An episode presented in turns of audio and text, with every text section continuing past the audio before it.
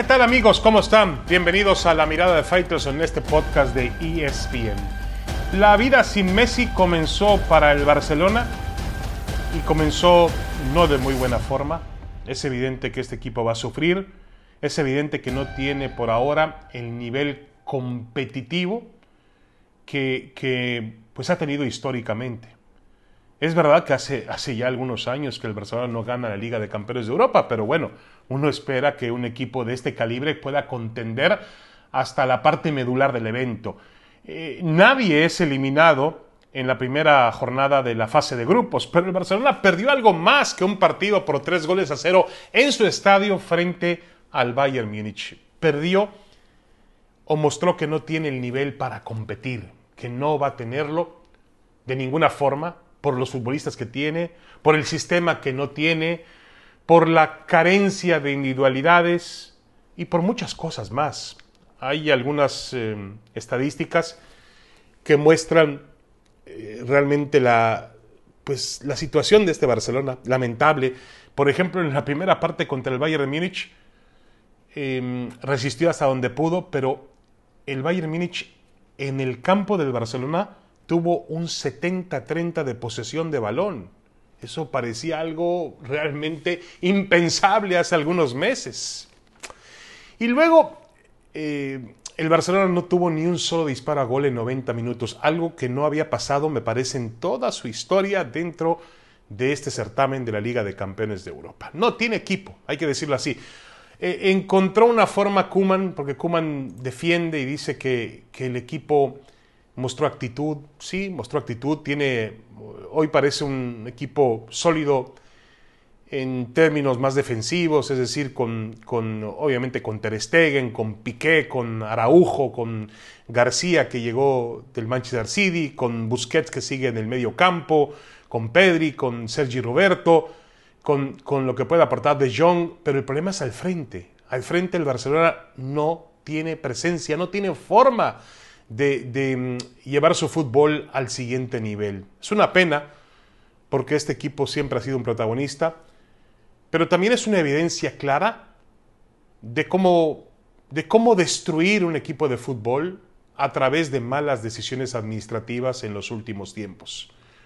Todo se ha ido, se ha hecho una bola de nieve a raíz de tomar malas decisiones, de no tener un orden en, en asuntos económicos pues este Barça ha encontrado la perdición. Y ahí están los resultados. Ha tenido que dejar ir futbolistas y hoy tiene un equipo que no va a ser capaz de competir. Habría que ver simplemente la banca, no lo que tenía en el campo de juego el Barcelona, la banca. Ni siquiera tenía jugadores que pudiesen darle, aunque entró Cutiño en la segunda parte, pues no tiene futbolistas que, finalmente van a, a trascender demasiado. ¿Quién? Demir, Mingueza, también hay que decir que eh, el chico este Gaby, hay que decir que, que, la cantera también se ha quedado rezagada, es decir, la famosa eh, masía de donde salían los futbolistas del Barcelona, también en los últimos tiempos ha perdido condiciones. Los ha perdido en todas partes, en el primer equipo, en los jugadores jóvenes, en la imagen que tiene que dar este equipo de fútbol, que en su presentación en esta Champions ha sido lamentable. Yo entiendo perfectamente bien que la vida sin Messi, pues para cualquiera sería una vida complicada, pero también nos lleva a una moraleja, a una instancia donde nos dice que tienes que preparar, como empresa, como club, tienes que preparar el retiro de un gran ídolo o de un gran personaje. Porque si puede, tienes una gran dependencia de él, el día que no lo tengas, pues vas a terminar siendo, de ser todo, termina siendo nada. Y la caída del Barcelona realmente es estrepitosa, es dramática. A mí me dio pena ver al Barcelona jugar así al fútbol, sin fundamento alguno, sin poder tener la pelota, sin ofender el Barcelona, sin atacar en su propio estadio, en el Camp Nou. Un Barcelona que jugaba el tiki-taka en otros tiempos, claro. Un Barcelona que era eh, realmente letal hacia el frente, que siempre tenía respuestas, pues hoy no las tiene. De ser un protagonista, se ha convertido en un animador. O en un intento de animador. Va a tratar de animar el torneo. pero no va a competir por nada. Requiem por el Barcelona. Un minuto de silencio por aquel equipo que lograba imponer condiciones con un estilo futbolístico envidiable en Europa. Se acabó. Todo tiene un final y todo tiene un principio. Pero créame que había que preparar ese final y en el Barça no supieron hacerlo. Una pequeña pausa y regresamos. Tenemos más en la mirada de Faitelson en este podcast de ESPN.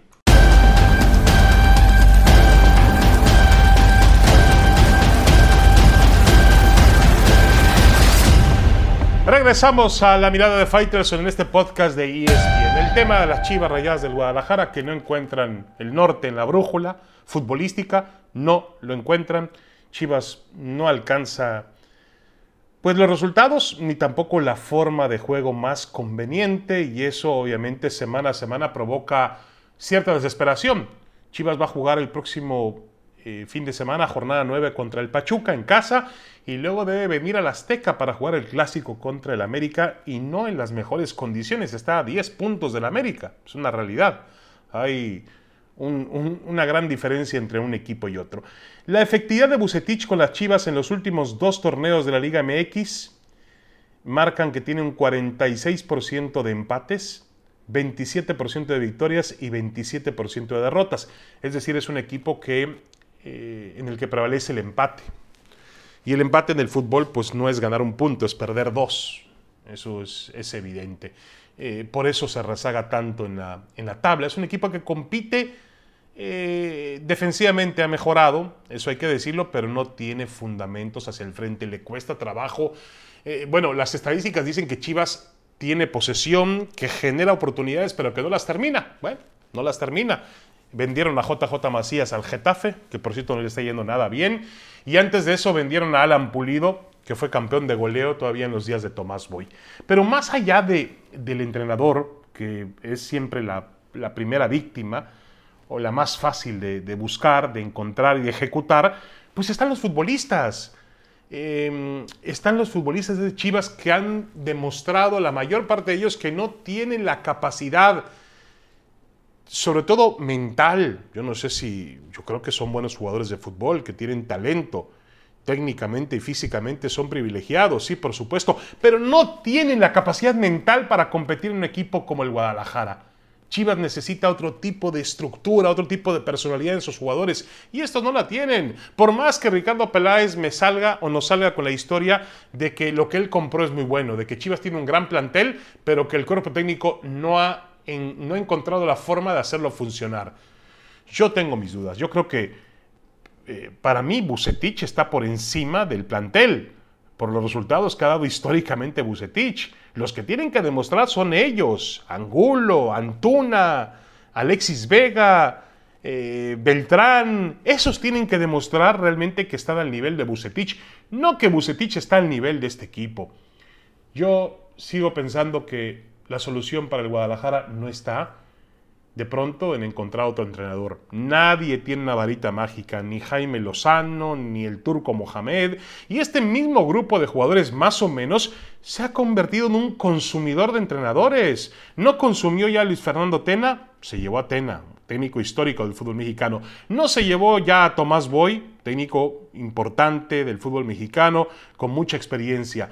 No se llevó ya a José Saturnino Cardoso, no también eh, en la parte final de su trayectoria también tenía malos resultados con Matías Almeida, muy malos, porque Almeida llegó a lo más alto, pero también a lo más bajo.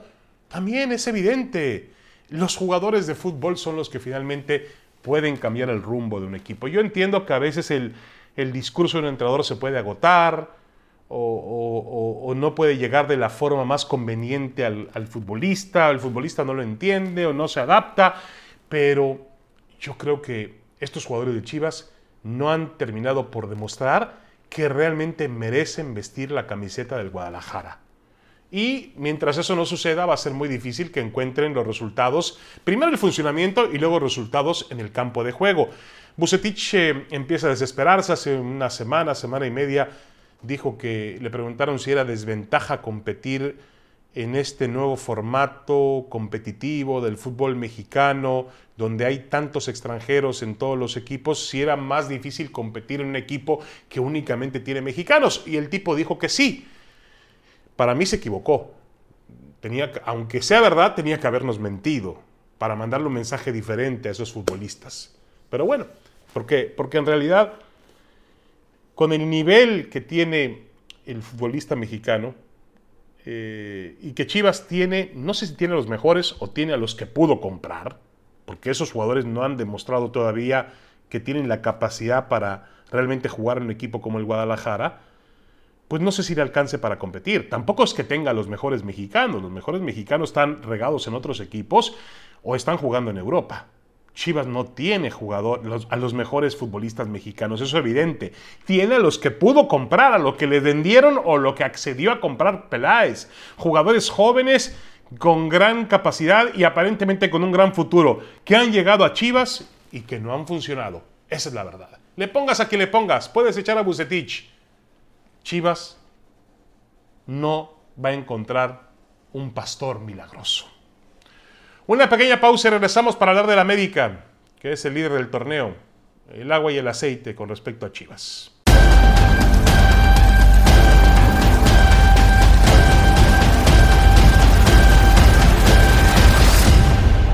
Regresamos con la mirada de Faitelson en este podcast de ESPN y el tema es el América. El América que es líder general indiscutible en 8 fechas de 24 puntos posible, ha ganado 20, tiene eh, solamente ha permitido tres goles en contra, lo cual es una cifra increíble y hay que aceptar que Santiago Solari ha hecho jugar a este equipo de fútbol. Ahora, hay que decir que el América no alcanza todavía un nivel espectacular, que es un equipo frío, por momentos aburrido, eh, que el americanismo eh, a mí me parece le da el mismo sentido a jugar bien que al resultado. No está el resultado por encima de cualquier cosa en un club del abolengo y de la historia y la tradición de la América.